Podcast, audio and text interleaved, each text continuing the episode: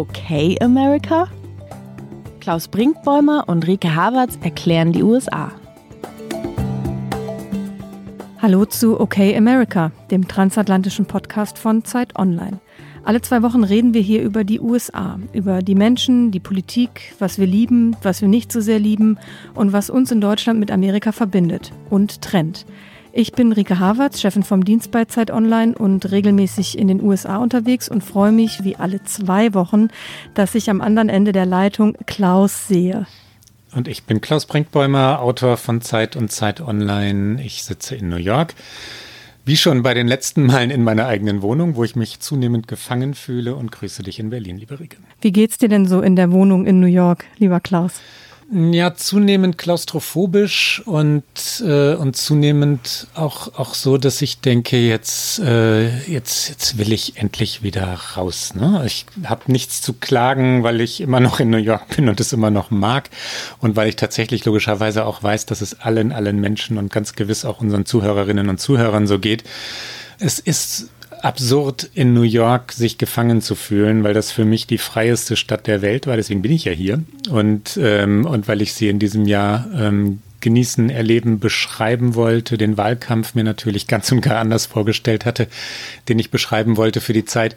Und wir sind in der Wohnung, wir, wir passen auf, wir sind extrem vorsichtig, weil, weil die Zahlen nach wie vor hoch sind, weil New York nach wie vor ähm, Brennpunkt des Geschehens hier in den USA ist. Wir sind im Moment in den USA bei, bei rund 600.000 Fällen, 25.000 Toten und davon sind es 200.000 Fälle und 10.000 Tote in New York.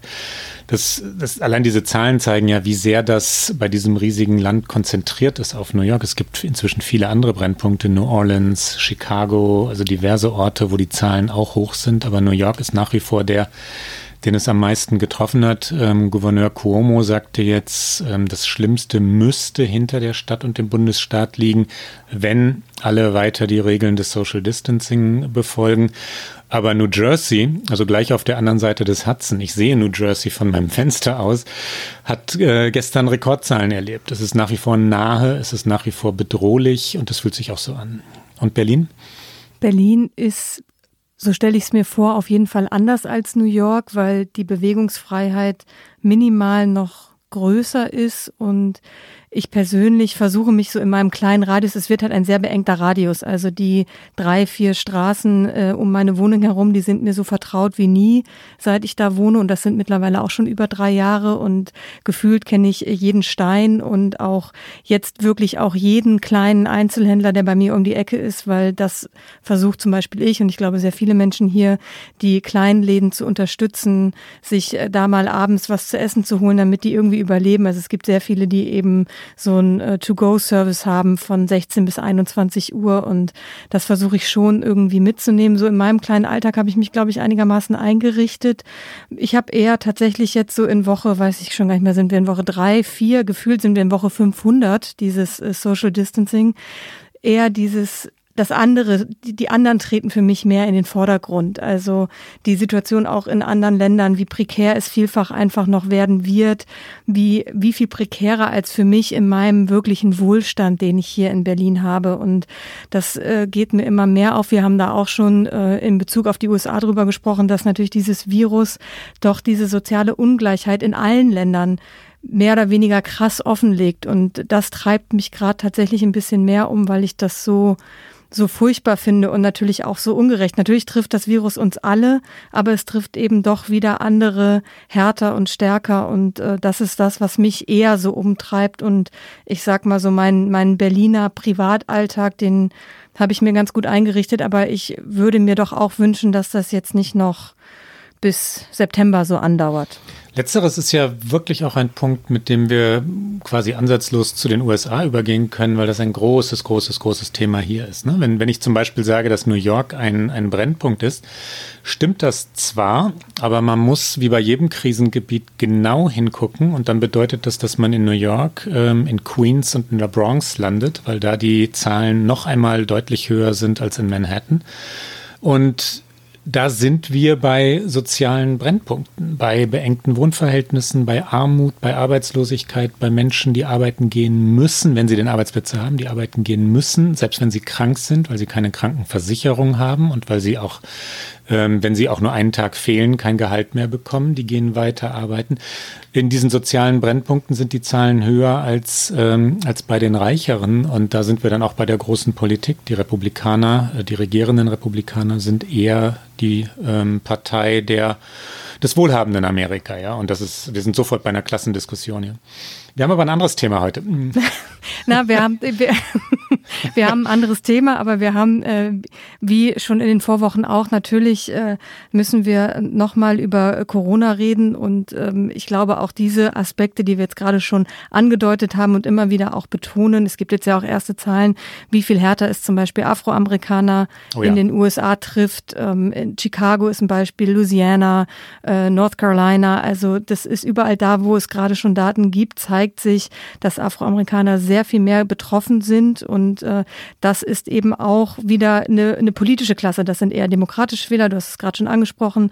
Republikanische Wähler sind eher in einem anderen Milieu zu Hause. Und ähm, wir wollen aber tatsächlich eigentlich über die ganz große Politik nochmal reden in dieser Folge, weil natürlich auch die damit zusammenhängt, wie es den einzelnen Menschen geht. Und wir ähm, machen heute das System Trump. Da freuen sich wahrscheinlich viele. Andere sagen, oh Gott, ist denn über den Mann nicht schon alles gesagt? Und wir sagen, nein, über den Mann ist natürlich noch nicht alles gesagt, denn es gibt ja jeden Tag auch etwas Neues, eine neue Wendung, eine neue Äußerung. Und diese Präsidentschaft ist so besonders in ihrer Einzigartigkeit und trifft jetzt auf diese so einzigartige Krisensituation, dass es sich, glauben wir, doch nochmal lohnt, ein bisschen genauer über Donald Trump in dieser Krise zu sprechen.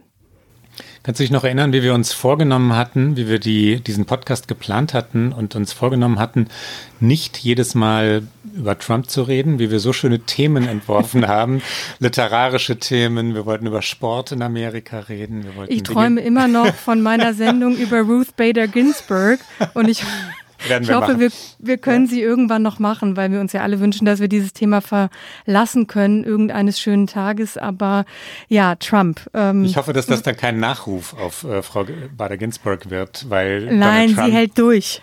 Weil Donald Trump dann den nächsten Supreme Court Richter benennen dürfte. Ja, das möchten wir auch nicht. Aber also Ruth Bader, ich bin mir sicher, sie hält durch. Ich glaube, sie selbst verordnet sich einfach durchzuhalten, bis diese Präsidentschaft überstanden ist.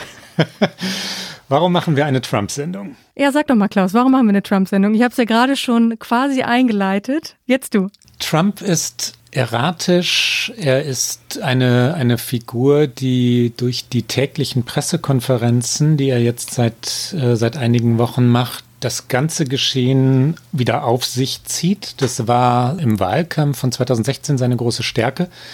Und das ist generell seine Wesensart, dass er alle Dinge auf sich bezieht und sich ins Zentrum rückt. Er bestimmt durch ähm, normalerweise durch Wahlkampfreden, jetzt durch diese täglichen Pressekonferenzen um 17 Uhr oder 17.30 Uhr das Geschehen, das Nachrichtengeschehen sowieso, flankiert das durch Tweets von morgens äh, 6 Uhr bis, bis spät in die Nacht, bestimmt dadurch den Nachrichtenlauf, Nachrichtenzyklus und die Deutung äh, von Dingen. Und ähm, weil jetzt alle hier, das schließt uns ein, also die, die Deutschen, die in Amerika leben, ähm, schließt es ein, von diesem Präsidenten abhängen, von dessen Entscheidungen abhängen, ist er eine zentrale Figur. Und ähm, die, die Frage, warum die Zahlen in Amerika so hoch sind, warum der Kurs ständig gewechselt wird, den diese Regierung einschlägt, warum es auch zwischen den Bundesstaaten und der Regierung hakt und was das alles für Trump und die Wahl bedeutet, äh, ist eine große Frage. Die sollten wir diskutieren und äh, zu klären versuchen. Ne? Und aber Donald Trump hat sie ja Anfang dieser Woche eigentlich schon äh, beantwortet ja, in einer seiner wirklich legendäreren Pressekonferenzen. Sie war am Montag, als er davon sprach, dass er als Präsident die totale Kontrolle haben. Wir hören mal einmal kurz rein in einen kurzen Ausschnitt aus dieser Pressekonferenz. There's a debate over what authority you have to order the country reopened. Uh, what authority do you well, have? I have the ultimate authority. The President of the United States has the authority to do what the President has the authority to do, which is very powerful. The President of the United States calls the shots. If we weren't here for the states, you would have had a problem in this country like you've never seen before. You said when someone is president of the United States, their authority is total. That is not true. Who, who Okay, told you know what we're going to do? We're going to write up papers on this. It's not going to be necessary because the governors need us one way or the other because ultimately it comes with the federal government.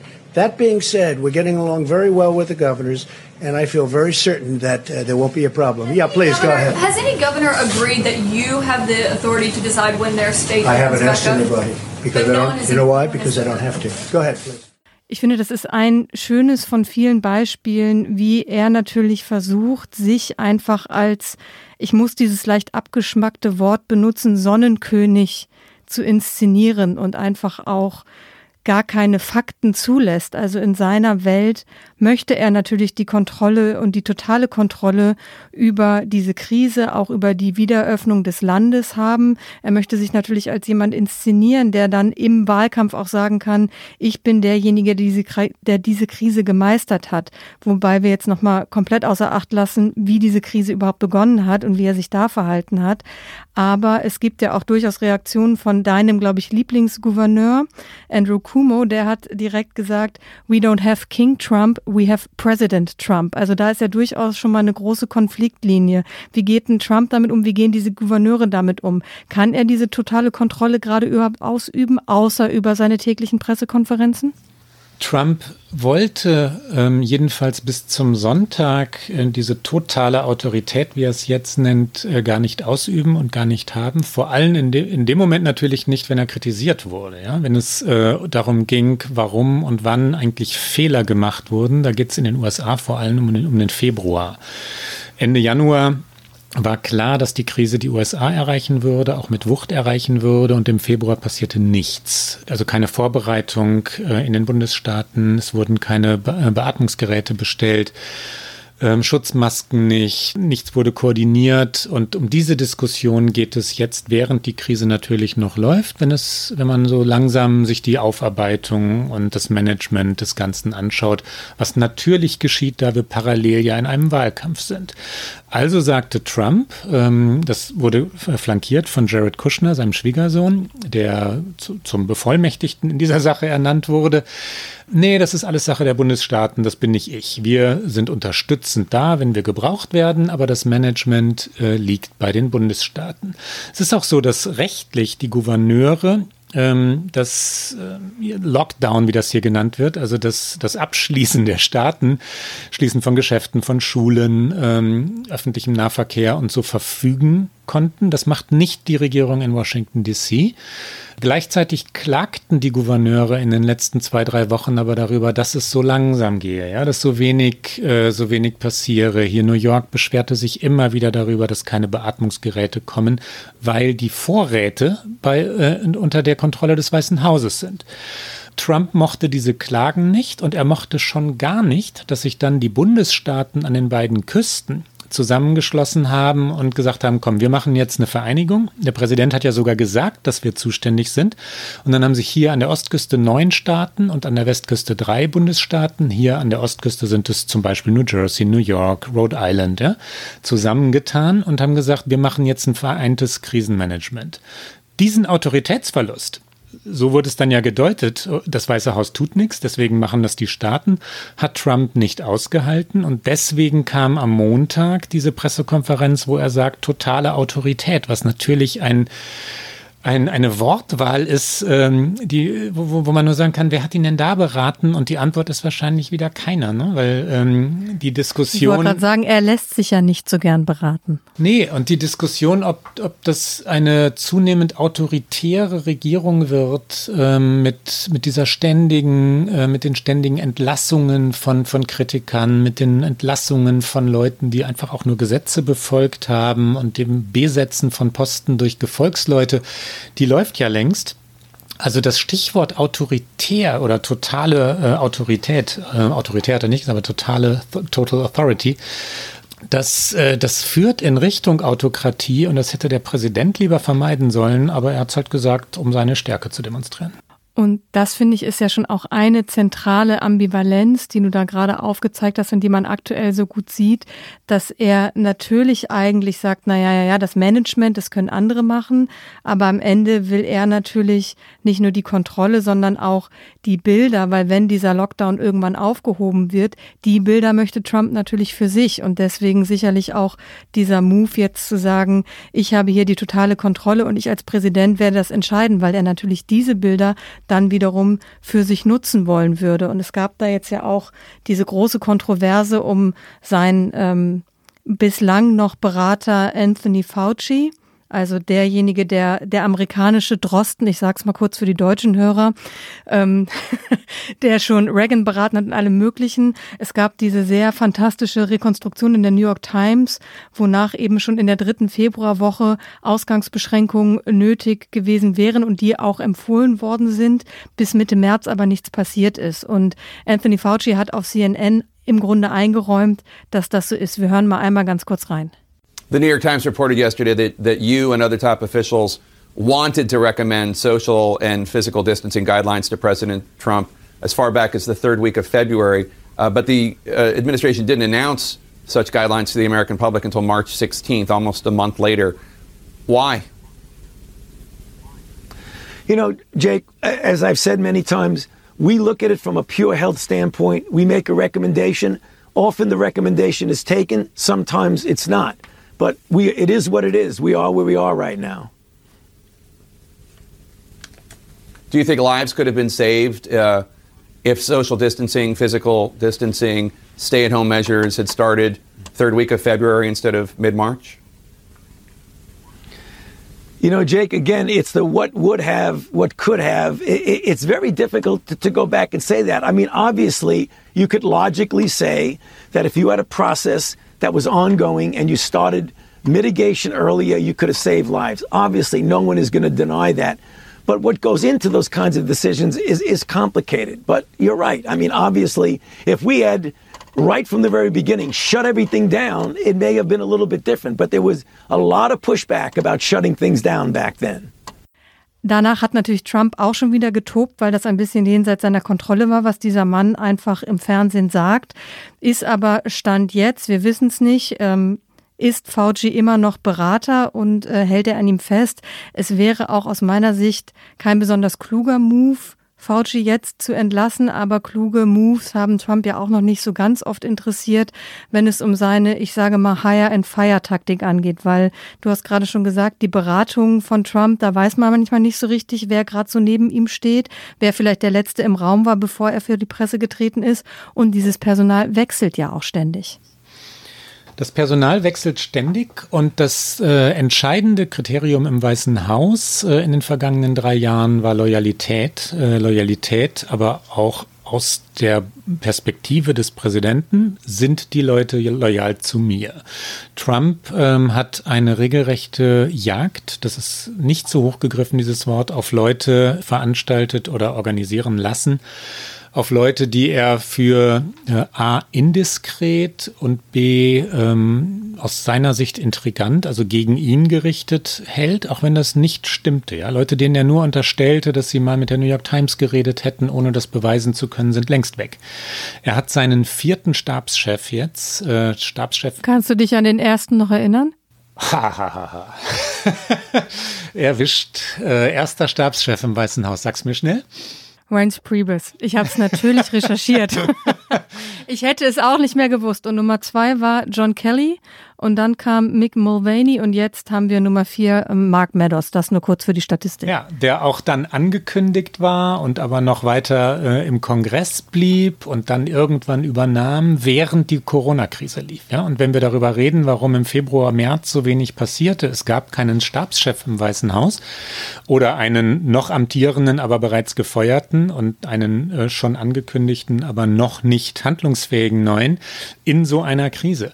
Das macht niemand, der wirklich an gutem Management interessiert ist, wenn nicht das gute Image ihm noch wichtiger ist. Und so ist es bei Trump. Ähm, er hat äh, die Leute ähm, aus den Ämtern genommen, die beim Amtsenthebungsverfahren einfach nur ihre Pflicht erfüllt haben, nämlich ausgesagt haben, nachdem sie vorgeladen waren. Colonel Windman, der einer der Zeugen war in diesem Verfahren, ähm, ist entlassen worden, der arbeitete im Weißen Haus. Sogar sein Bruder ist entlassen worden, der nichts mit der ganzen Sache zu tun hatte.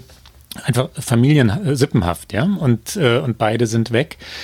Ähm, Leute, die nicht loyal ergeben sind, äh, fliegen raus. Und das bedeutet in der Konsequenz natürlich Abwesenheit von Fachleuten, weil wirklich gute, also in ihren Gebieten unangefochtene, die im Zweifel den Präsidenten auch herausfordern könnten, äh, weil sie ihm fachlich jedenfalls auf einem Gebiet überlegen wären, sich da gar nicht mehr reintrauen oder sich das gar nicht mehr antun wollen. Fauci, den du angesprochen hast, äh, schlägt sich wacker, hält sich, äh, hält sich wirklich auch, äh, ja, in Wahrheit auf bewundernswerte Weise. Ja, er hat es gestern ähm, in der Pressekonferenz hingekriegt, ähm, diese, ähm, diese von dir gerade zitierten und ja auch schon eingespielten ähm, Sätze aus dem CNN-Interview so ganz vorsichtig wieder abzuräumen mit Humor. Ähm, er sagte dann, ja, das sei halt eine theoretische Frage gewesen und so ganz, äh, so ganz exakt habe er das nicht rüberbringen können, was er da, was er da gesagt hat. Äh, und deswegen, äh, nein, nein, Trump habe, habe seinen Ratschlägen schon immer ähm, zugehört und, und bei der ersten ähm, wirklich richtig förmlichen Bitte Sie müssen jetzt äh, das Land in die, in die Quarantäne schicken, äh, Herr Präsident, sei Trump ihm auch gefolgt und zwar sofort. Also er hat das gestern wieder abgeräumt und dann wurde er gefragt, ähm, sagen Sie das jetzt freiwillig oder sind Sie gezwungen worden? Und dann sagte er nur, bitte ähm, lassen Sie das mal ne? und unterstellen Sie jetzt nicht sowas hier, äh, dass ich gezwungen worden sei. Trump hat, ähm, um das mit Fauci kurz zu Ende zu führen, hat einen Tweet weitergeleitet, also retweetet, der unter dem Hashtag Fire Fauci, also Entlast Fauci, ähm, ähm, getwittert worden war. Wenn der Präsident so etwas weiter twittert, ähm, heißt das ja etwas, aber bisher ähm, sagt er, er wolle Fauci nicht entlassen, er schätze ihn. Der Doktor, wie er hier genannt wird, 79 Jahre alt, hat wirklich schon vieles erlebt und ähm, der wird auch Trump überstehen. Es wäre für die Regierung fatal, wenn sie sich auch jetzt wieder eines Fachmannes entledigen würde. Ich glaube auch, Fauci ist schon lange genug im Geschäft, der, der hält noch ein bisschen durch. Das ist so ein bisschen ähm, The Male Ruth Bader Ginsburg, um sie noch mal kurz zu erwähnen. Sehr schöner Vergleich, ne?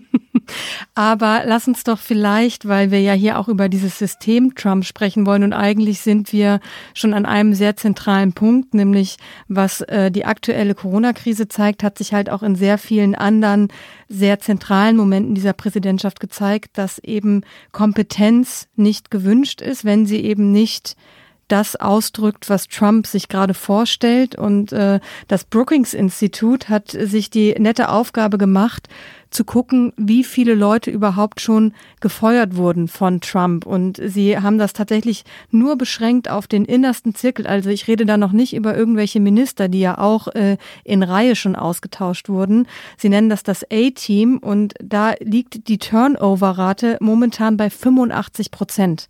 Also 85 Prozent derer, die im engsten Zirkel waren von Trump, sind schon mal ausgetauscht worden und darunter natürlich nicht ganz wenige, siehe die Stabschef, schon mehrfach. Und das zeigt natürlich einfach, dass äh, was für ein Verlust an Kompetenz einfach in dieser Präsidentschaft immer immanent ist. Und vielleicht blicken wir mal einmal ein bisschen zurück auf diese zentralen Momente, weil es gab da äh, natürlich ganz zum Anfang seiner Präsidentschaft schon die Russland-Ermittlungen. Damit ging es natürlich im Grunde genommen los. Da konnte man erahnen, wie dieses System Trump eben funktioniert. Und zwar darüber, Menschen zu diskreditieren, die ihre Arbeit machen. Robert Mueller ist über jeden Zweifel erhaben. Der Mann ist äh, Jurist. Er ist ähm, in dieser ganzen schmutzigen Ermittlungsarbeit komplett sachlich geblieben.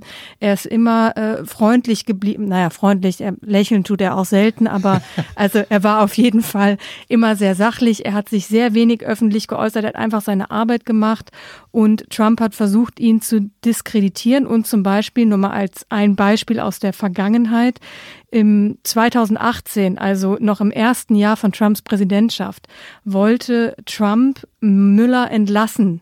Und zwar über seinen Rechtsberater des Weißen Hauses, Don McGahn heißt der Mann. Ich glaube, die wenigsten erinnern sich noch an ihn. Und der wird zitiert in ähm, einem der diversen Trump-Bücher, die in den vergangenen Jahren erschienen ist, mit den Worten, wir müssen einen richtigen Anwalt hinzuziehen. Ich will nicht mehr derjenige sein, der diese ganze Scheiße ausbaden muss. Das ist alles total abgefuckt. So, der wollte sich eben nicht als Rechtsberater des, Weißes, des Weißen Hauses in Trumps private Fehde einbinden lassen und ist dann auch im August 2018 nicht mehr Rechtsberater gewesen. Seine Arbeit wurde beendet und er hat das Weiße Haus verlassen.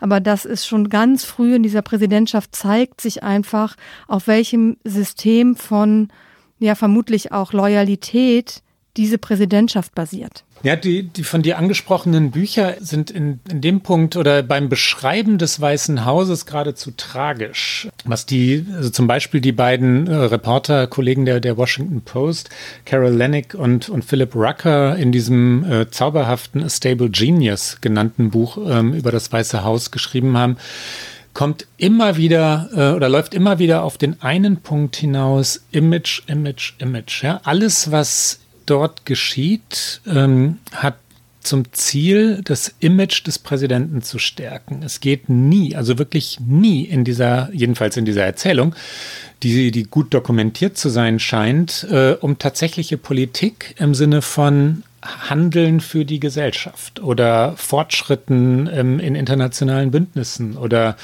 Klimaschutz, äh, um jetzt mal ganz naiv zu träumen, beim Gedanken an Trump ist das wirklich naiv, ähm, solche Dinge spielen schlicht keine Rolle, sondern immer nur, wie wirkt das auf den Präsidenten? Oder wie, was macht das, was wir jetzt gerade tun mit dem Image des Präsidenten.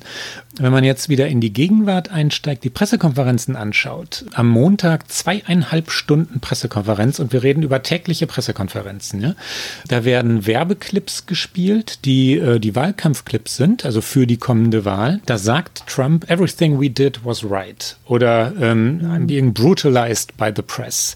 Es geht nicht darum, wie auf das Virus zu reagieren ist und welche Maßnahmen nun möglicherweise wann und wo genau etwas gelockert werden können oder was wir, was wir aus den, aus den bisherigen Daten lernen, sondern es geht darum, wie ähm, wie Trump gespiegelt wird und wie er kritisiert wird.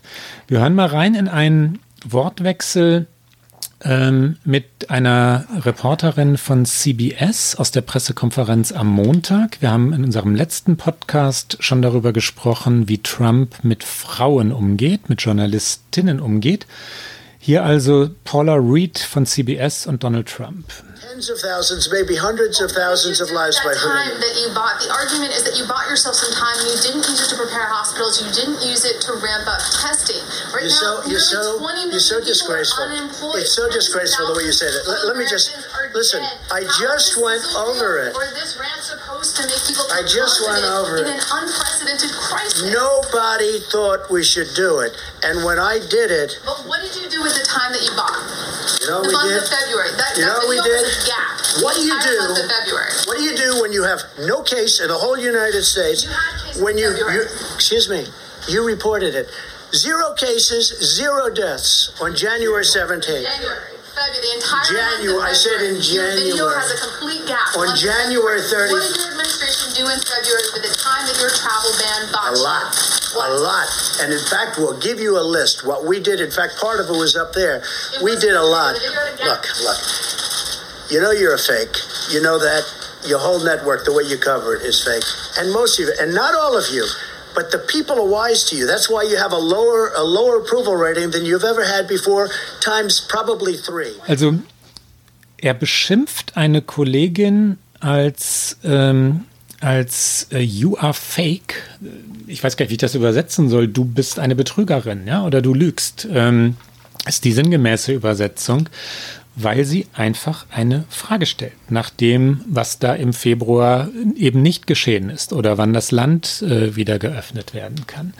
Die Verzerrung ist, wenn man das täglich erlebt, wirklich enorm, weil das Land in einer tiefen, tiefen, tiefen Krise ist. Also wie gesagt, 600.000 Tote. Ähm, die Zahlen vom, vom 11. September sind, äh, sind hier in New York längst, längst, längst äh, vervielfacht übertroffen worden. Ähm, das ist eine der größten Krisen in der Geschichte ähm, ja, der Weltgemeinschaft natürlich, aber selbstverständlich in der Geschichte der USA. Und der Präsident redet darüber, welches Image er hat. Ich glaube, der, der, der, der Facebook-Satz, der hier inzwischen legendär ist, äh, ist auch in Deutschland angekommen. Wir hören da auch mal kurz rein. It's social media. It gets out. I have you know, hundreds of millions of people, number one on Facebook. Did you know I was number one on Facebook? And I just found out I'm number one on Facebook. I thought that was very nice for whatever it means. You know, it represents something. And when I can explain to people, just don't do it. You know, it's going to be bad if you do. It's going to be really bad. And they don't need to do it. They have enough problems. Iran has enough problems without doing that. Und was soll man da noch sagen? Sag was, liebe Rike. Donald Trump ist für sich die Nummer eins und das möchte er auch immer bleiben. Und das ist natürlich etwas, und ich gehe jetzt nochmal in die Vergangenheit und du wirst uns wieder zurück in die Gegenwart äh, führen, Klaus. Aber es ist die jüngere Vergangenheit, weil was wir in dieser ganzen äh, Krise aktuell auch, glaube ich, alle ein bisschen verdrängen, dieser Mann hätte eigentlich seines Amtes enthoben werden müssen. Er hat ein Impeachment-Verfahren hinter sich, das gescheitert ist an der Mehrheit der Republikaner im Senat. Die Ukraine-Affäre hat diesen Mann derart in Bedrängnis gebracht und hat derart ähm, Amtsmissbrauch offengelegt, dass das eigentlich eine Schande für das Amt ist und für das Weiße Haus. Aber er ist immer noch da und deswegen kann er diese Sätze sagen und fühlt sich natürlich auch extrem ermächtigt dadurch, dass er dieses Impeachment-Verfahren überstanden hat, dass er gesagt hat, ich bin unschuldig und auch das ist alles Fake News. Und ähm, das finde ich ist, wenn ich jetzt manchmal diese aktuelle Situation sehe, ich glaube nicht, dass jetzt äh, ein Mike Pence äh, der bessere Präsident wäre. Das ist, äh, da sei mal dahingestellt. Aber seit dreieinhalb Jahren höhlt dieser Mann dieses Amt einfach aus. Und das finde ich ist das, was so katastrophal ist und was in diesem System Trump so durch sich alles durchzieht, durch jede Handlung, durch, durch jeden politischen Effekt, durch jede Krise. Und da fehlen mir jetzt die Worte, da musst du jetzt wieder, Klaus. Na, ich ich stelle dir sofort eine Frage. Was sind seine Stärken aus deiner Sicht? ähm, oh Gott, was sind seine Stärken? Ich finde es ja wirklich interessant, deswegen frage ich, weil ähm, also ich finde interessant auch, was, was ich auf Artikel, die ich schreibe, von Lesern und Leserinnen höre ähm, wenn es um Donald Trump geht. Bisweilen wird allen, glaube ich, die Trump kritisieren für die Dinge, die wir gerade angesprochen haben, auch relativ schnell Anti-Amerikanismus vorgeworfen, hier oder dort. Und, äh, und immer wieder höre ich auch, warum sagt ihr denn nicht, äh, was das Positive ist, ja? Und warum, warum so viel Kritik an diesem Mann? Ich finde die Frage berechtigt und ich finde die Anmerkung berechtigt. Ich tue mich manchmal tatsächlich schwer damit, äh, in einer Krise wie dieser hier positive Aspekte zu finden. Es gibt sie aber. Ne? Also natürlich hat, äh, hat Donald Trump die also wirtschaftlichen Erfolge der, der vergangenen Jahre nicht geträumt. Die gab es. Ne? Das, äh, das war teilweise radikal, weil die Steuerreform tatsächlich eine für große Konzerne und Reichere war. Die, die ähm, unteren Schichten der USA haben davon nicht wirklich profitiert.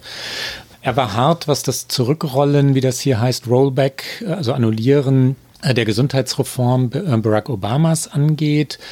So, aber die, Daten, die wirtschaftlichen Daten sprachen letztlich für ein, für den Erfolg seiner, ja, konservativen Politik. Das war keine sozialdemokratische Politik, aber er ist auch als Konservativer gewählt worden und hat das eingelöst. Die Börsenkurse waren stabil, die Arbeitslosigkeit lag bei knapp über drei Prozent. Seine Werte, seine Chancen für die Wiederwahl waren eben gerade deswegen nicht so schlecht.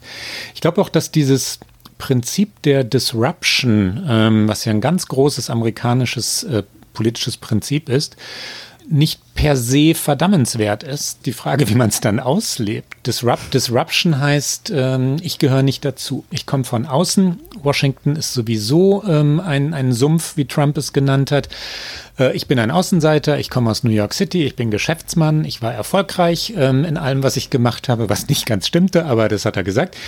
Und dann haben die Leute ihn gewählt, eben gerade, weil er keiner aus dieser Welt in Washington war. Und das ist nicht per se falsch. Das ist nicht per se äh, verdammenswert. Äh, Washington ist ja tatsächlich blockiert und seit Jahren feindselig. Und die Republikaner und die Demokraten äh, trauen sich nicht über den Weg. Das war schon zu Obamas oder auch schon zu Bush-Zeiten so. Bei Clinton auch schon. Ne? Das, das, das kennen wir wirklich schon lange. Trump hat es halt leider, leider, leider nicht geschafft, daraus eine konstruktive Politik zu entwickeln, daraus äh, oder Verbündete zu finden. Er ist so sehr auf sich selber konzentriert, dass er selbst Erfolge nicht, äh, nicht wirklich ja politisch ähm, ausdehnen kann oder verkaufen kann oder oder ähm, stilvoll. Ich weiß nicht, ich weiß gar nicht mehr, was ich wie es bewerten soll. Er, er, na, es ist ähm, es ist schwer, was Positives zu finden. Ich, ich höre mal so auf und ich, ich, ich kontere das jetzt mal direkt, weil ich gebe dir total recht, dass es super problematisch ist, auch immer nur zu sagen, Trump ist einfach doof und der ist Mist und dies, das, jenes. Ich bekomme ja diese Zuschriften auch auf Kommentare und Analysen, die ich über Trump schreibe. Nur das, was du alles gerade zu Recht angemerkt hast, ich wüsste halt nicht, ob ich das als Stärke bezeichnen soll. Deswegen war ich gerade auch ein bisschen so sprachlos. Ich habe die ganze Zeit nach irgendeiner Form von Charakterstärke ja. überlegt, ob ich diesem Mann irgendeine Form von Charakterstärke zusprechen möchte. Aber natürlich hast du einen guten Punkt darin, dass zum Beispiel, wenn wir auch auch wir immer wieder darüber sprechen, dass die Spaltung in diesem Land so groß ist und ähm, dass das ein großes Problem ist. Diese Spaltung hat ja nicht erst Donald Trump hervorgebracht.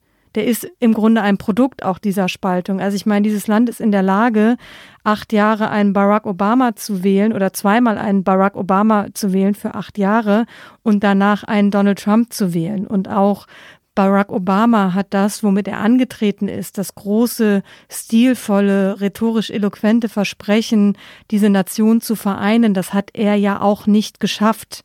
Das ist im Grunde genommen sicherlich auch eine große persönliche Frustration gewesen für Obama, dass er das eben, dass er nicht dieser Hope und Change Präsident am Ende dieser acht Jahre war und dass eben dann so ein Donald Trump auch möglich war. Insofern kann man ihm nicht alles, was an dieser Gesellschaft problematisch ist, zuschreiben. Da bin ich total bei dir. Ich sehe nur nicht, wie er irgendwas versucht, in, in konstruktive Politik zu münzen weil ich glaube auch am Ende des Tages hat er gar nicht so viel Lust auf Politik, sondern er hat Lust auf sich selbst. Ja, zweifellos. Ich sage auch nicht, dass ich, dass mir diese Dinge sympathisch seien. Ich will nur diesem, ähm, diesem Anspruch, mit dem ich wieder immer wieder konfrontiert werde, ähm, stellt doch bitte Donald Trump nicht immer nur negativ dar, gerecht werden. Noch ein weiterer Punkt. Er hat äh, Instinkt gehabt und er hat etwas äh, über unsere politische Zeit verstanden, was andere noch nicht gesehen haben. Also im Instinkt, damit meine ich ähm, wirklich zu begreifen, wie die Wähler, es geht vor allem um die oft zitierten weißen Männer im mittleren Westen hier, ja, in Staaten wie Ohio oder so, die, ähm, die sich abgehängt fühlten in welcher, in welcher Verfassung die waren. Das hat er wirklich gesehen. Ob er denen jetzt gerecht wird mit seiner Politik, ist eine andere Frage. Und ich würde sagen, nein. Die müssten von ihm enttäuscht sein und wir werden es bei der nächsten Wahl sehen, weil seine Reformen, wenn man die Steuerreform denn so nennen will, diese Wähler natürlich nicht erreichen. Er hat das aber vor drei Jahren oder vor vier Jahren gesehen, dass da eine wirkliche Verzweiflung war eine Wut und ein Vorwurf, den die Demokraten, glaube ich, nicht verstanden haben. Der Vorwurf nämlich, dass, äh, dass die Welt der demokratischen Politiker eine ganz andere war. Also die Welt von Davos, ja, die Welt von Harvard oder, oder New York City oder Columbia University in New York oder so. Das, ähm, elitär eben. Abgekoppelt elitär. Ähm, Washington DC vertritt nicht mehr die Bürger und Bürgerinnen. Das hat Trump gespürt und gesehen. Und dann hat er durch ähm, seine Kommunikation, durch das, was er vor allem über Twitter macht, es tatsächlich hingekriegt, ähm, Debatten zu bestimmen, immer, immer, immer, und das heißt wirklich täglich äh, dafür zu sorgen, dass alle Berichterstatter in diesem Land, die mit Politik zu tun haben jedenfalls, ähm, sich auf ihn ausrichten, verfolgen, was er macht, äh, sich die Nachrichten diktieren lassen von ihm. Das ist eine Art von, äh, von, von polit äh, politischer Kommunikation, die, wenn man sie jetzt nur mal technisch betrachtet, also wertfrei, ja, nur was da, was da mechanisch passiert, äh, bewundernswert ist. Er lügt halt. Und das ist da, also da setzt meine Kritik natürlich an und da muss sie auch ansetzen bei Verdrehung von Wahrheit, ne? bei, bei ständigen Erfindungen, bei, äh, bei frauenfeindlichen Dingen, bei rassistischen Äußerungen. Aber es hilft ja nichts. Also die, die nüchterne Bewertung sollten wir schon uns selbst abverlangen und äh, darauf haben, hat unser Publikum auch zu Recht einen Anspruch. Ja? Absolut. Und es ist ja auch so, dass er das schon im Wahlkampf geschafft hat, als er noch nicht die Bühne des Weißen Hauses hatte.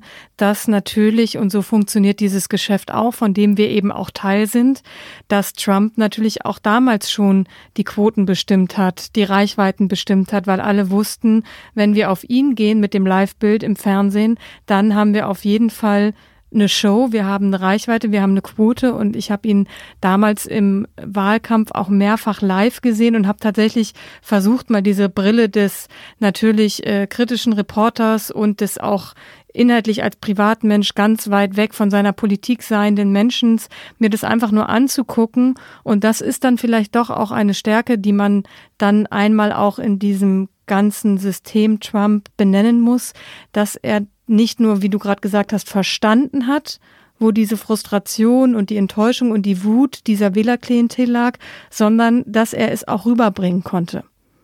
Wenn man sich wirklich mal versucht hat, mit den Augen äh, eines aus diesem Publikum, äh, aus diesen Massenveranstaltungen, wenn man sich wirklich mal zwischen die gesetzt hat und nicht in den Pressebereich, dann hat man schon gesehen, wie das verfängt. Und das ist natürlich auch, das muss man auch erstmal schaffen zwar dann oft natürlich mit Versprechungen, die er nicht halten konnte oder mit, ähm, mit Aussagen, die nicht zutreffend sind. Und das wiederum, finde ich, ist dann die Downside sozusagen, dass ich glaube, bei keinem Präsidenten zuvor so viele Medien mit Fact-Checking beschäftigt sind und auch live, während er spricht, die Kollegen von der New York Times, von der Washington Post, jeden Satz einzeln auf Fakten abklopfen. Und das wiederum ist natürlich etwas, was unsagbar unfassbar ist für eine Präsidentschaft, wo du eigentlich meinen solltest, auch wenn Politiker vermutlich nie ganz der Wahrheit verpflichtet sind, aber in so einem Ausmaß die Wahrheit zu verdrehen und Fakten zu negieren, das ist natürlich was, das ist dann wiederum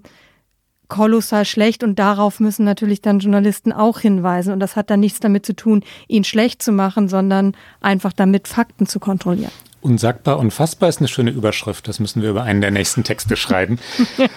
du hast vollkommen recht, Rike. Und die Linie ist eine schmale. Die, also ich war in diversen Veranstaltungen jetzt ehe Corona, die äh, den Wahlkampf, also den jetzt laufenden Wahlkampf erst einmal beendete. Ähm, und es, es, es, es schrappt immer so haarscharf am Rassismus und an der Ausländerfeindlichkeit entlang. Und manchmal ist es eben auch diesseits der Linie, also von Ausländerfeindlichkeit oder, oder Rassismus.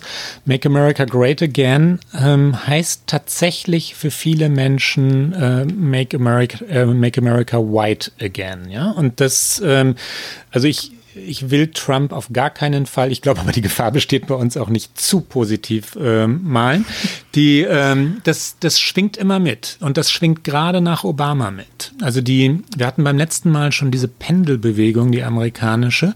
Das ist kein Zufall, dass nach dem ersten schwarzen Präsidenten Amerikas hier sagt man Black, ich glaube in Deutschland würde man eher afroamerikanischen Präsidenten sagen, äh, Amerikas ausgerechnet Trump gewählt wurde. Ja, das ist äh, folgerichtig oder so angelegt, wie immer man es bewerten möchte. Aber die Leute, die Trump äh, ins Amt manövriert haben, Leute wie Steve Bannon, ähm, wollten genau das. Die wollten ähm, eine Gegenbewegung äh, zu dem Obama, den sie nicht ertragen haben.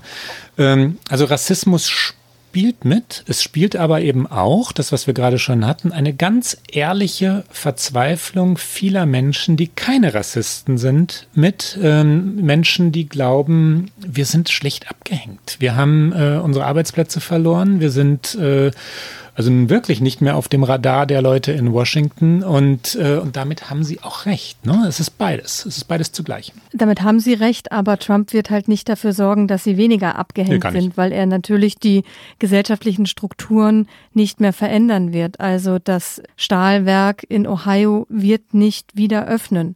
Und hat auch nicht wieder geöffnet, seit er Präsident ist. Das hat er ja vollmundig versprochen. Ohio, Pennsylvania, also gerade alle Staaten im Rust Belt, wo natürlich sehr viele Wähler sich ihm zugewandt haben. Das, was er ihnen wirtschaftlich versprochen hat, ist ja nicht eingetreten. Und ähm, deswegen ähm, ist natürlich viel eher die Frage, wie, wie schafft es dieses Land, sich dem Wandel, der einfach schon voll da ist, sich diesem Wandel zu stellen. Und zwar nicht nur die agilen Menschen, die an der Ostküste und an der Westküste leben, so, da wird ja oft die Unterscheidung gemacht. Das ist ja auch richtig, dass diese Unzufriedenheit natürlich vielfach in diesen Flyover States im Mittleren Westen sind. Und das sind ja Probleme, die kennen auch andere Gesellschaften. Also diese Debatte führen wir auch in Deutschland. Wie geht man mit den Menschen um, die sich abgehängt fühlen von den äh, derzeitigen Entwicklungen, die mit der sich strukturell verändernden Arbeitswelt nicht mehr klarkommen. Also diese Debatten werden ja überall geführt. Die werden in Deutschland geführt, die werden in Frankreich geführt, die werden, äh, siehe Brexit, in Großbritannien gab es natürlich auch ein, ein drei Jahre andauerndes Thema genau auch dazu. Das heißt, auch das ist natürlich den USA nicht ganz individuell allein zu eigen, tritt da aber natürlich noch viel, viel stärker zutage. Hältst du die amerikanische Demokratie für gefährdet? Ganz große Frage.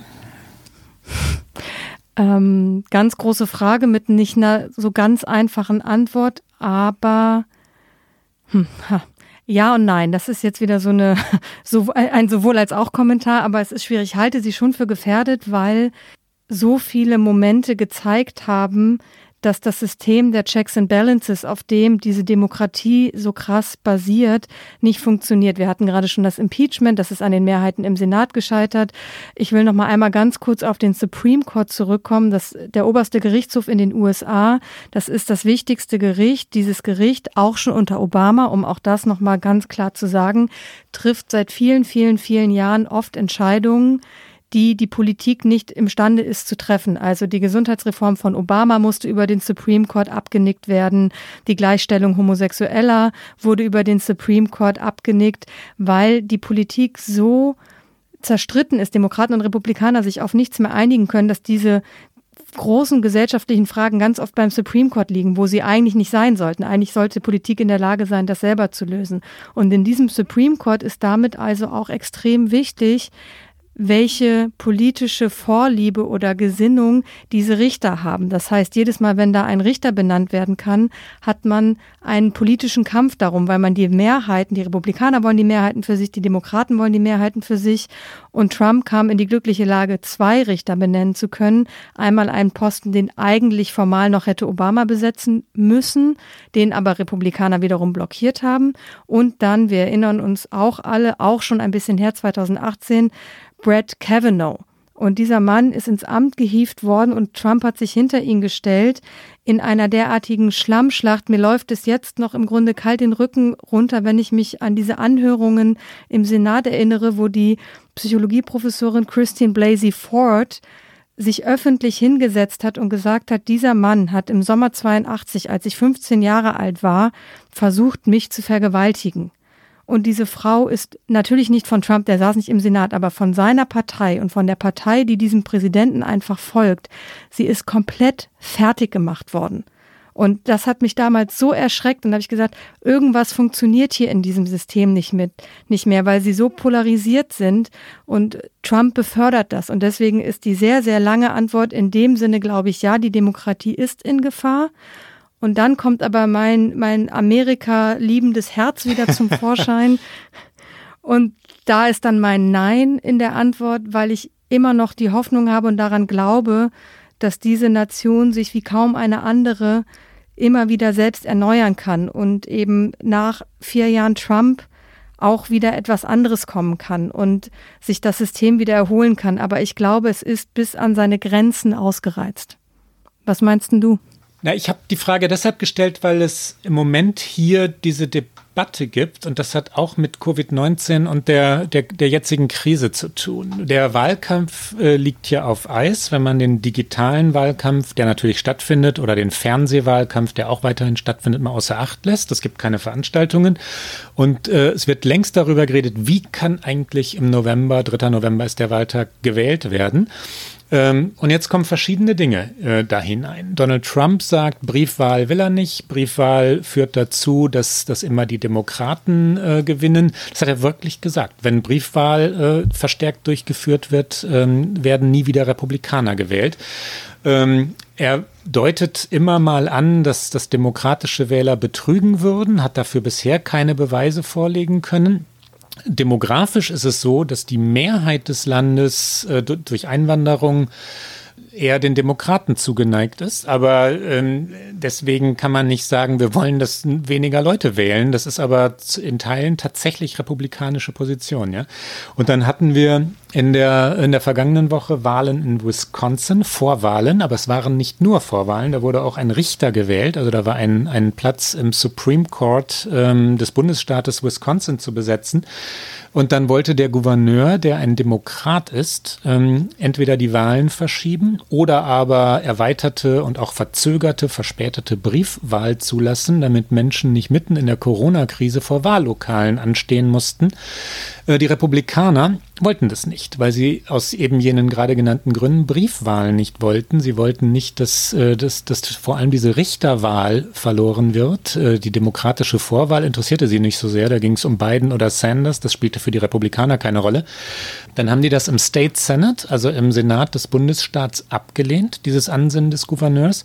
Und der US Supreme Court in Washington, D.C. hat ähm, den Republikanern von Wisconsin Recht gegeben. Der US Supreme Court wird äh, konservativ ähm, dominiert, wie du gerade gesagt hast, durch die Besetzungen durch Donald Trump. Wir haben also so eine Kettenreaktion.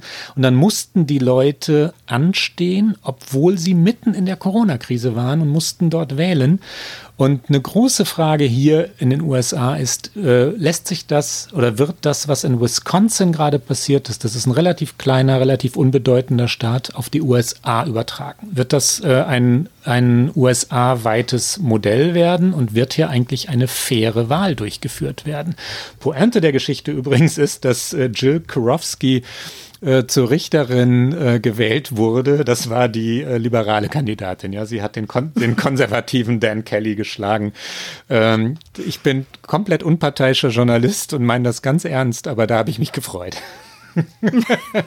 Zu Recht möchte ich sagen, es ist auch eine schöne Pointe dieser Geschichte, weil wenn man diese Bilder gesehen hat, wie die Menschen da in der Schlange stehen, ja, absurd, hat ne? man sich natürlich auch aus der Ferne gefragt, wie absurd ist das? Wir hatten vorhin schon das Zitat von der Total Authority, also wenn wir darüber reden, ob die Demokratie gefährdet ist. Ich finde einen Präsidenten, der von Total Authority redet äh, und eine Geschichte darin hat, ähm, die Instanzen Washingtons, die Institutionen Washingtons nicht ernst zu nehmen und deren von der Verfassung zuge zugewiesenes Recht nicht zu respektieren, potenziell gefährlich. Das ist bei Trump so, ja. Wenn er Vorladungen hatte oder wenn seine Leute vorgeladen wurden, dann sind die nicht erschienen. Er hat Dokumente, die er laut Gesetz hätte freigeben müssen, nicht freigegeben. Er ignoriert ähm, die Instanzen oder die Gewaltenteilung Washingtons und dann, wichtiger Punkt, glaube ich, für uns Journalistinnen und Journalisten, dieses ständige äh, Verdrehen von Wahrheit, das flankiert wird durch, durch die permanente Schwächung von Expertise, von Fachleuten, von Universitäten, von Statistiken, ja, von Beweisen. Ähm, das führt natürlich dazu, dass das immer Versionen und Gegenwahrheiten und offene Lügen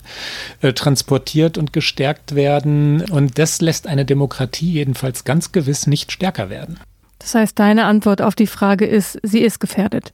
Ja, ich würde sagen ja. Ich äh, sage nicht, dass es definitiv so kommen müsse, wenn Trump wiedergewählt würde, dass dann die Demokratie, die Demokratie am Ende sei. Natürlich nicht. Ähm, die eigene Partei, die Republikaner, besinnen, würden sich oder könnten sich hoffend, müssten sich hoffentlich darauf besinnen, auch mal wieder Kontrolle auszuüben, ihn ein bisschen einzugrenzen, sich nicht so komplett zu unterwerfen, wie sie das im Moment tun. Tr einer wie Trump, äh, ein, ein richtiger Machtmensch durch und durch, muss schlicht kontrolliert werden. Und auch durch die Aber eigene Aber nicht durch Mitch McConnell, wenn ich das ganz kurz einwerfen darf. Nee, der also, muss weg. Mitch McConnell ja. muss weg. Also der Mehrheitsführer im äh, Senat von den Republikanern, Mitch McConnell, ist wirklich, also das ist nicht der Mann, der Trump einhegt. Das Nein, ist, der wird es äh, nicht tun. Völlig der wird es auf keinen Fall tun. Aber dann lass uns doch jetzt kurz zum Ende unseres Gespräches einen Ausblick eben auf den November, den wir jetzt gerade schon so ein bisschen umrissen haben, machen. Der Wahlkampf in diesem Jahr in Amerika wird vermutlich anders aussehen, als ihn das Land jemals mhm. gesehen hat. Ich finde es noch komplett fraglich, ob irgendeiner dieser Nominierungsparteitage stattfinden wird. Ich sehe es gerade eher nicht, nicht wie sich es gerade entwickelt. Die sind für äh, Juli, August terminiert, mhm. jeweils bei den Parteien. Wir wissen aber heute endlich, was wir in den anderen Sendungen immer noch georakelt haben, dass Joe Biden derjenige sein wird, der versuchen wird, Donald Trump am 3. November zu schlagen. Äh, der Mann ist seit 1973 im Senat gewesen, also ich sag mal ein alter Haudegen und mit 77 Jahren jetzt auch nicht mehr das absolut jugendliche Gesicht dieser Partei. Ich finde, darüber müssen wir uns in einer der künftigen Sendungen auch noch mal doch länger unterhalten, wie es jetzt zu diesem Zweikampf kommen konnte. Aber lass uns einmal ganz kurz auf die Umfragen schauen. Da liegt nämlich Biden derzeit, ich meine, es ist alles noch sehr weit weg, aber er liegt vorne, nicht deutlich, aber er liegt vorne. Nur bei einer Fox News Umfrage ist er mit Trump gleich auf. Was glaubst du denn, wie wird dieser Wahlkampf aussehen?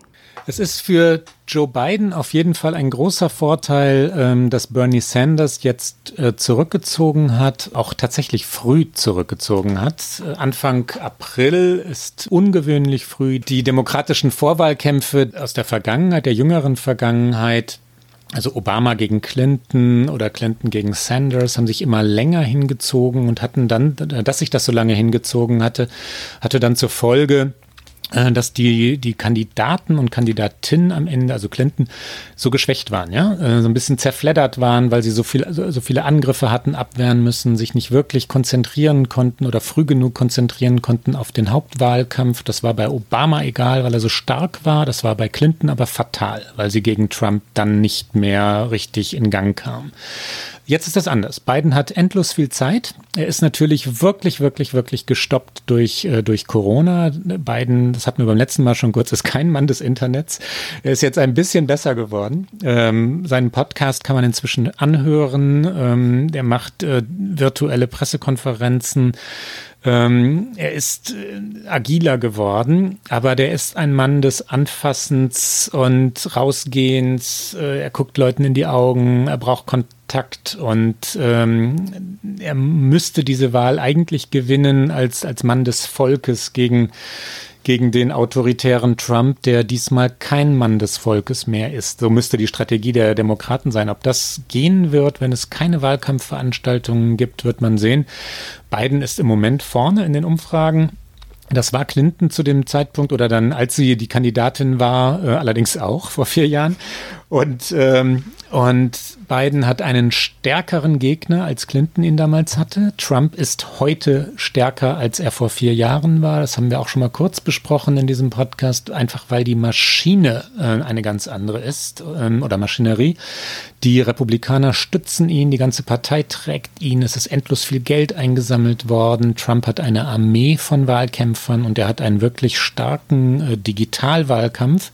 Twitter, Facebook, äh, da sind die ähm, auch teilweise skrupellos mit ihren Kampagnen, aber sie sind jetzt wieder im handwerklichen Sinne ähm, beeindruckend. Ja? Und ähm, große Frage, ob die Demokraten dagegen ankommen. Mein Tipp ist nach wie vor ja. Mein Tipp ist nach wie vor, dass Biden das gewinnt, aber die Einschränkung gilt auch nach wie vor, dass es in Wahrheit zu früh ist, das jetzt zu prognostizieren. Die Frage, also ganz entscheidend wird die Frage sein, wie schätzt das Land äh, die Corona-Krise dann ein, wenn gewählt wird? Ist es dann vorbei?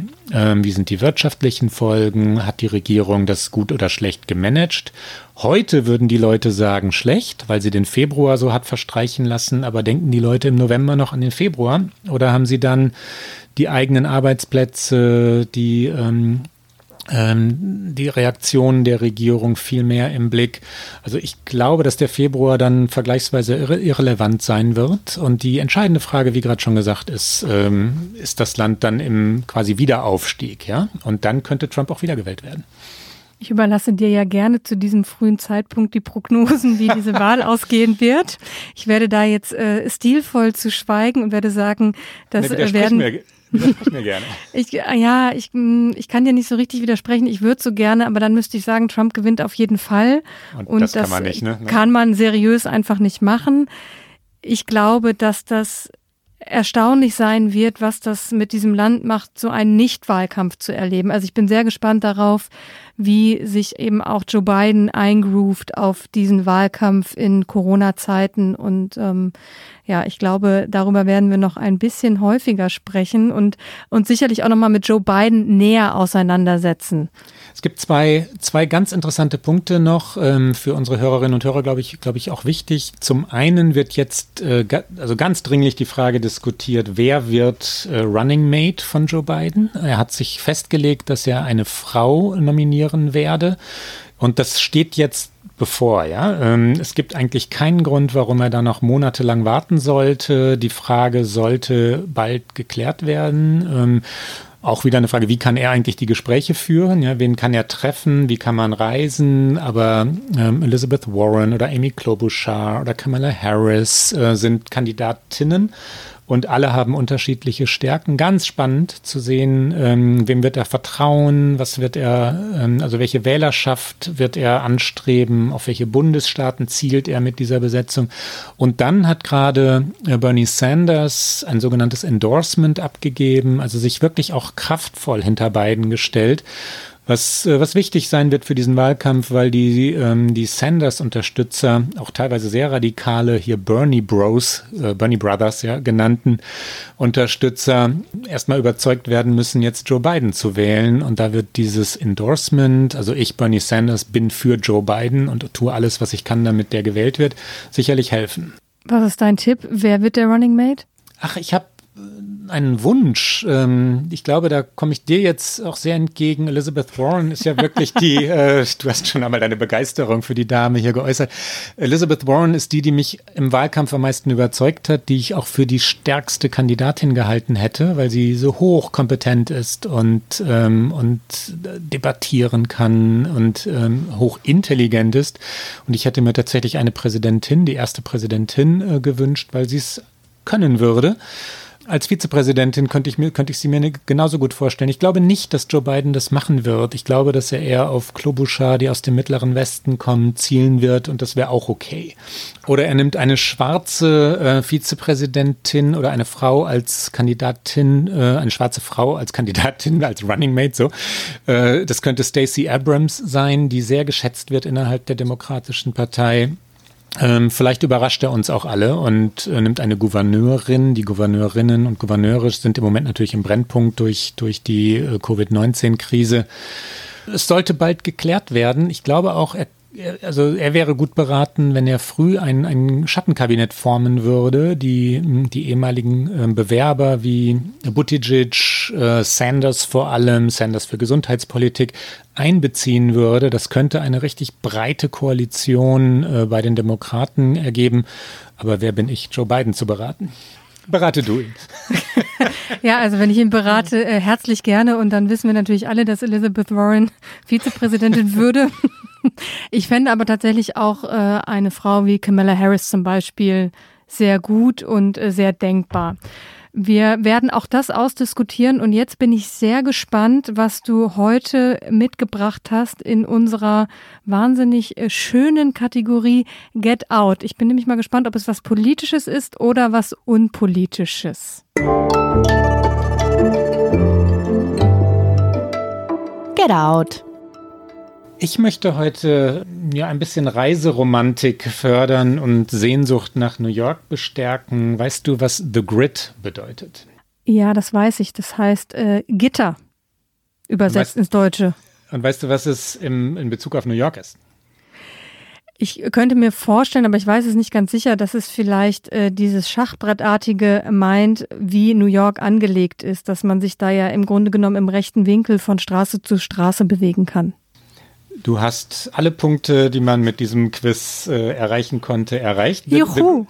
The, The, Grid ist vielleicht sogar das berühmteste an New York. Nee, Freiheitsstatue ist natürlich berühmter. Aber The Grid wurde, äh, wurde 1811 erfunden ähm, New York war, war eine, eine etwas wüst gewachsene Stadt, die, äh, die 1620 von niederländischen Farmern, Händlern gegründet wurde und dann unten in, in, im heutigen Lower Manhattan so wild hin und her gebaut wurde, ja, Wink winklige Straßen und Häuser, wo immer ein Platz war, wurde eine Hütte hingebaut und so.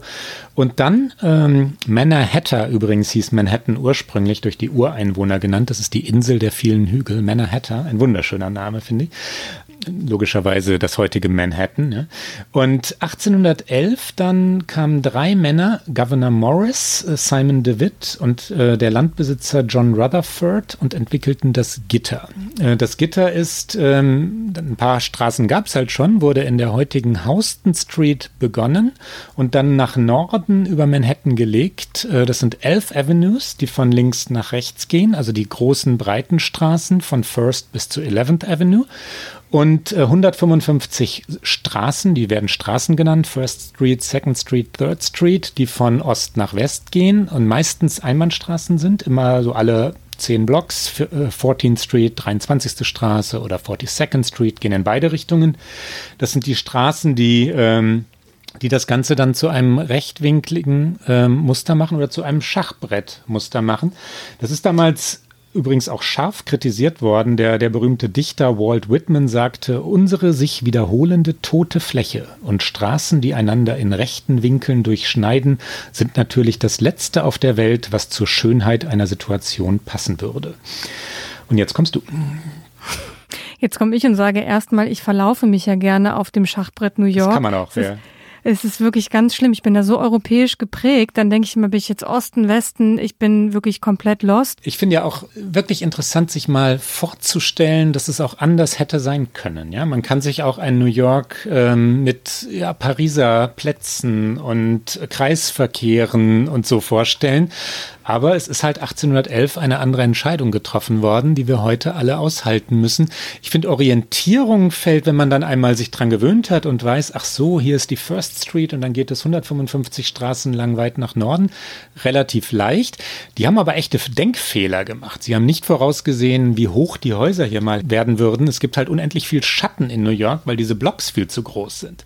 Die hätten, ähm, die hätten die Straßen auch breiter anlegen müssen, sind viel zu eng. Also deswegen die ganzen Staus heute aber das lässt sich schwer korrigieren. Dann müsste man halt Manhattan abreißen. Ja, und das können wir natürlich nicht wollen.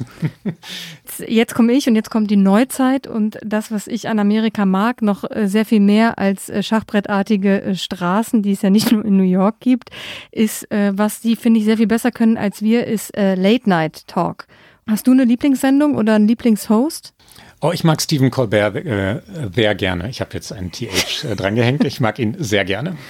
100 Prozent in einem Quiz, das kein Quiz war, weil wen habe ich mitgebracht heute? Ah. Stephen Colbert, der auf CBS seine The Late Show moderiert und ich mag es halt so gerne, dass man sich im Grunde gar nicht festlegen muss, weil man immer irgendwas Gutes bei irgendwem findet, aber Stephen äh, Colbert ist äh, ja auch gerade nicht in seinem Studio, sondern nimmt zu Hause auf und er hat in einer seiner Sendungen vom äh, Ende letzter Woche hatte er einen so schön nicht choreografierten Moment. Er lässt sich da einen Drink reichen und nimmt einen Schluck und will dann weitermachen und hört aber jemanden lachen, der im Grunde genommen einen Meter von ihm entfernt steht, weil natürlich alles sehr beengt ist. Da reißt er sich noch kurz zusammen, aber ich sag mal gar nicht mehr. Wir hören einfach mal rein. Wie gesagt, das erste Lachen von Colbert ganz am Anfang, das hört man fast nicht, aber im weiteren Verlauf hat er sich nicht mehr ganz so gut im Griff. Fruit of the vine, work of human hands, it shall become for us our spiritual drink. On Tuesday, Fauci explained that We've got to take it slow.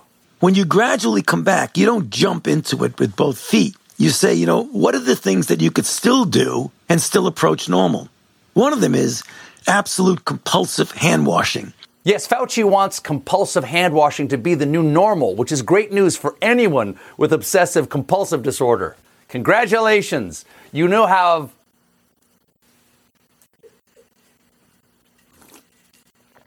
You're laughing. You're laughing. Not at the joke. You're laughing at me. All right. Do either one of you want to get in here, by the way, or are you just going to lurk in the doorway? Do you need to get anybody to get back in here? He's asked me to do anything on headset. Okay, there you go. Get it. There There you go. Okay. Well, this is all going to be in the show. This is all in the show. Are you going to stay over there? Are you going to come in here? Are you afraid I'm going to bite? it's been a long week. I'm sure it has been for you too. Und sein Ausstieg, It's been a long week, ich finde ein Satz, wie er wahrer gerade nicht sein könnte, weil er wohl für uns alle gilt. Und ähm, ich hoffe, äh, deine Klaus und ihre, liebe Hörerinnen und Hörer, waren nicht zu lang diese Woche und sie hatten vielleicht auch Momente, in denen sie mal gelacht haben. Für mich war Stephen Colbert einer dieser heiteren Momente und ich finde, die brauchen wir ja gerade besonders. Dringend, dringend brauchen wir die. Und das war's für heute. Alle zwei Wochen, immer donnerstags auf Zeit Online und auf allen guten Podcast-Kanälen können Sie uns hören. Die nächste Folge gibt's dann, wenn Sie mögen, am 30. April. Und wenn Sie uns schreiben wollen, erreichen Sie uns unter okamerica.zeit.de. Bis bald. Bis bald.